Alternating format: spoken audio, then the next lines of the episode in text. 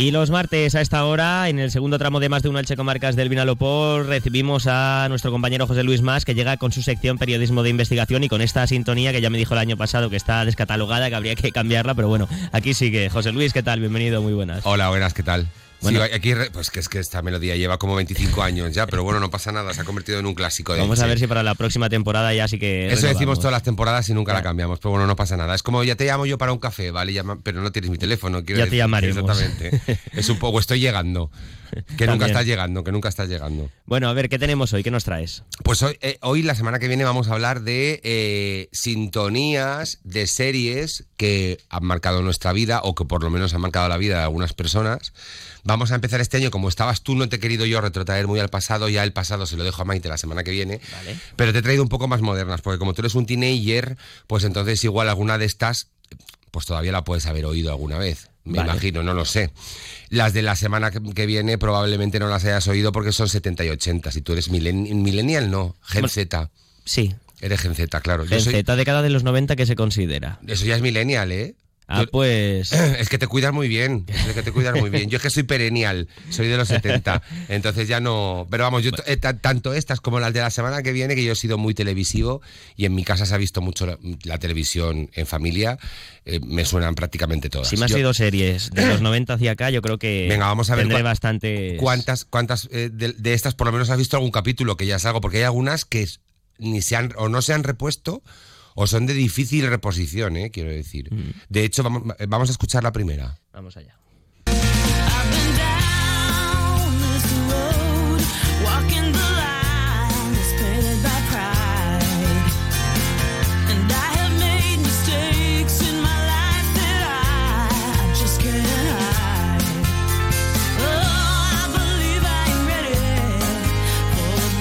Esta te suena, ¿no? Un poco. Sí, algún capítulo he visto, la abogada más famosa sí, prácticamente. Abogada soltera lucha por su cliente. Eh, Ali McBeal, que además fue una serie de finales de los 90, principios de los 2000, es bastante, bastante... Hubo un momento que cuando todavía no había redes sociales ni, ni nos comunicábamos prácticamente por internet, pues todo se hacía con el boca a oreja y lo hablabas con la gente. Y era una manera distinta de comunicarse. Eh, esta serie trataba de la vida jurídica de un despacho, ¿no? Y de los clientes que llegaban, pero también tenía era rara porque rara o novedosa porque también hablaba de las relaciones que surgían entre ellos, entre los clientes y luego mm, la idiosincrasia o la forma de ser de Ali McBeal, que era un personaje muy muy peculiar, interpretado por Calista Flockhart. Recientemente, recientemente no, ayer por la noche se dieron los premios Emmy Tenían un baño mixto, que era una cosa como muy curiosa, que tampoco se había visto mucho, pues donde entraban los hombres y las mujeres, ¿no? Y, anoche en los Emmys les hicieron un homenaje, se volvieron a reunir algunos de los actores y actrices protagonistas. Y bueno, yo creo que esta es, además Bonda Shepard, que es la, autora de la canción y quien la cantaba al principio, que esta es la sintonía de la serie, se hizo muy famosa en su momento, One Hit Wonder, porque luego hemos oído muy poquito de ella. Pues Ali McBeal, la primera serie que nos trae José Luis Más hoy. A ver, ¿qué más, ¿qué más tenemos? Porque, bueno, yo creo que van a ser casi todas internacionales, ¿no? ¿Para otro día dejaremos alguna española? Sí, no, alguna vez. A mí me gustaría también tocar alguna sintonía española. Y mira, me has dado una idea. Vamos a hacer tres secciones. Vamos a empezar por los, los 90 2000 La semana que viene ahora haremos 70 y 80 y luego recuperaré sintonías de series españolas que han sido muy importantes en nuestra vida. A ver cuántas aciertas Maite. Pues eh, ahí va a ser muy fácil porque todas serán por farmacia de guardia, compañeros y todo esto. La siguiente yo creo que también marcó una época sobre todo para la gente que nos pilló estudiando en el instituto,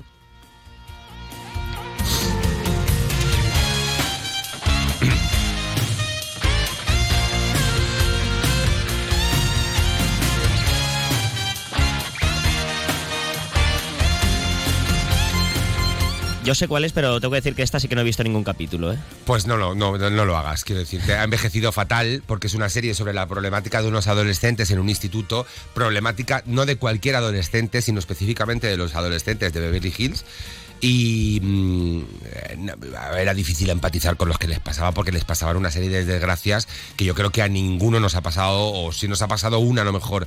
Ellos eran una serie de catastróficas desdichas una por otro muy vinculado con las relaciones que tenían entre ellos no que son un grupo de amigos pues a los que les pasaba de todo. Fue muy puntera y muy pionera en los 90 2000 no sé si llegó hasta los 2000 sí un poquito pero sobre todo por eso porque retrataba la, la adolescencia y la juventud de un grupo de gente pues con el que a lo mejor en algún momento podías empatizar, ¿no? Eran Mm. casi todo problemas amorosos, familiares, luego una madre drogadicta, el padre alcohólico que les abandonaba. Todo en Beverly Hills, ¿sabes? Un poco raro. Vamos con más. a La ver. siguiente es una, eh, una especie de spin-off, ah, para mí mucho más interesante, de, de Sensación de Vivir, que se llama en España.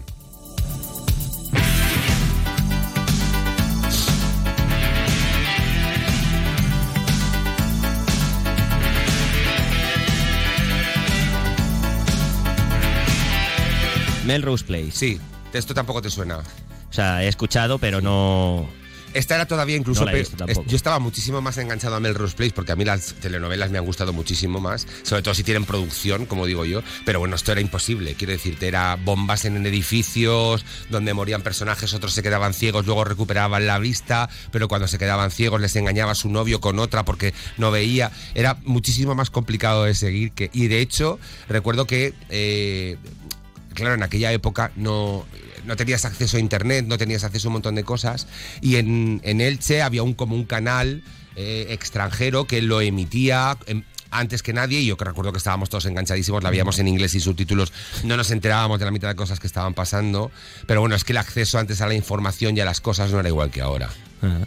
Vale. Aquí sí que era drama. Curiosamente, Amanda Woodward, que estaba interpretado por Heather Locklear, eh, para ser una telenovela bastante en perspectiva, podríamos decir bastante cutre, porque las cosas que les pasaban eran cutres, estuvo incluso nominada a los Globos de Oro, ¿no? Y fue el, perso- el, el personaje que mm, malvado por excelencia, yo creo que de los 2000. Vamos con eh, la siguiente. Yo creo que la siguiente habrás visto algún capítulo seguro y los espectadores, los, los- los oyentes y las oyentes también, porque la han repuesto 8 millones de veces. El príncipe de Bel Air.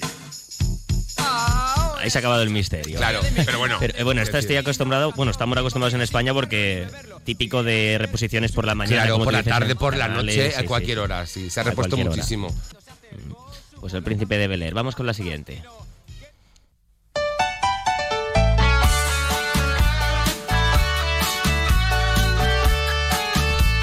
Esta tengo que decir que no tengo ni idea. Yo no he visto, yo he visto capítulos sueltos, fíjate, pero en su momento eh, petó bastante. Esta es Blossom, la serie de una quinceañera con su familia extraña, por decirlo de alguna manera. Bueno, el día a día que se encontraba. Los- no, pero eran movidas familiares o personales, no tenía tanto que ver con todo el rollo de los institutos y todo eso, que hubo un momento que hubo un boom sobre series de institutos. Era una niña con un, la, la madre vivía fuera, si no recuerdo mal, el padre se encargaba de ellos y bueno, lo, lo que sucedía día a día con la familia. Lo interesante de este personaje es que además la actriz Blan- Blake luego acabó saliendo en Big Bang Theory, que no sé si la habéis visto, y, y fue- reventó en su momento. y- muy buena actriz, también te lo tengo que decir. Y, y bueno, era una cría que, con la que sí que podías llegar a empatizar o que por lo menos tiene unos problemas un poco más reales. Pues eh, Blossom, ¿no? Sí, Blossom. Esa serie que también nos trae. Blossom es el nombre de, la, de, la- de ella, vamos, el personaje. Vamos con la siguiente. Bueno, aquí no hay duda. Claro. Esta serie que además en España, pues yo creo que todos, al menos la gente de mi edad, recuerda verla antes de comer Sí, o comiendo. es que sí, de sí, dos sí, a sí, tres, sí, ¿no? Sí, sí. No sé si en tu época también, bueno. Sí, sí, pero eras- de todas formas, yo no he visto mucho Los Simpsons, ¿eh? lo tengo que reconocer. Y mira que me hacen gracia, pero llegó un momento que me parecía todo demasiado intenso. O sea, quiero decir, son muchos capítulos. eh, y entonces, no, no es una. Yo soy más de padre de familia, por decirlo de alguna manera. Es verdad que son muchísimos Es capítulos que son muchos. muchísimas son- temporadas. Y aparece una serie, un- si no la más longeva, porque hay muchos folletines en Estados Unidos que llevan emitiéndose desde los 70 o incluso en Reino Unido. Aquí podríamos equipararlo con quizá Amar, Amar es para siempre. Eh, que sigue en antena y, y lleva muchísimos años. Pero bueno, los Simpsons llevan, eh, no sé si son 30 temporadas o 20 y pico temporadas, una barbaridad Una barbaridad. con personajes que mueren, con personajes que se mantienen. Claro, a lo largo del tiempo eh, es importante en el tema de los Simpsons el tema del doblaje porque o de la locución, porque los personajes tienen una voz muy característica. Claro, cuando, una, cuando un actor de doblaje fallece, porque pasa mucho tiempo, en los Simpsons suelen eliminar el personaje, que eso es una cosa como muy curiosa, ¿no? Porque como ese actor ya no está, pues Claro. eh, lo eliminan. Vamos con las últimas, José Luis, que nos restan Correcto. dos minutos. Vamos allá.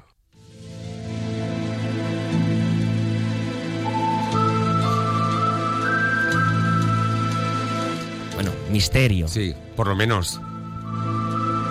Expediente X, esta yo creo Sí. que también por la sintonía. Y por lo larga que fue por también. lo larga que fue también. Sí. ¿Cuántos Y- años se tiró? Claro. Pues creo que eso fueron siete u ocho temporadas, si no recuerdo mal. Bueno, esos son siete u ocho años, que está bien para una serie.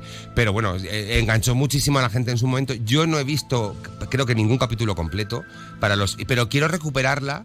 Porque creo que es una serie que ha envejecido bien, aunque esto podríamos discutirlo, y porque hay capítulos que son muy míticos. Hay, de hecho un capítulo que se llama Home, que, que lo prohibieron, fue censurado porque era demasiado. O sea, afectaba muchísimo eh, hablaba sobre la América profunda, sobre los hillbillies, esta gente de las colinas que se reproducen entre ellos, que hemos visto muchas películas de miedo, mm, las colinas tienen ojos y este rollo. Pero bueno, yo creo que es una serie que hay que darle una vuelta. Expediente X. Sí, bueno, otra- ahora os he dejado para el final tres series míticas, Expediente X, esta que yo, que para mí es, si no, bueno, una de las mejores, iba a decir la mejor, no, pero una de las mejores series de la historia.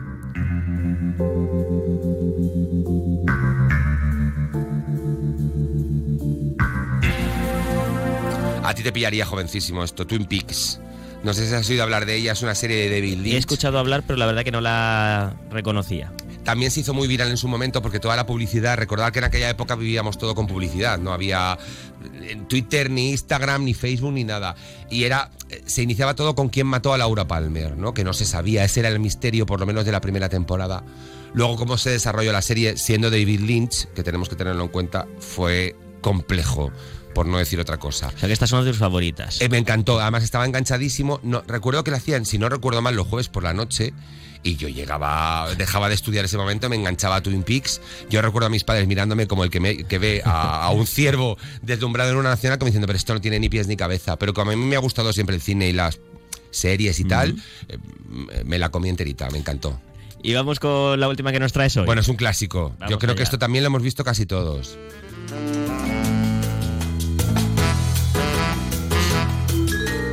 Sexo en Nueva York. Sexo en Nueva York, una serie pionera en su momento que ha envejecido regular tirando a mal. Yo la veo todos los años porque me divierto mucho. Entonces la recupero todos los años porque son seis temporadas, son cortitas, no duran mucho. De hecho, también he recuperado y estoy viendo la nueva temporada que han hecho como 20 años después, And Just Like That. Sí. Es una serie que en su momento hablaba de moda, de mujeres desinhibidas, eh, sexo. Pero luego ahora la ves y te da un poco de risa porque es todo como muy naif. Claro, estamos hablando de hace 23 años prácticamente. Ahí se vendía, se quería ver la mujer independiente, pero claro.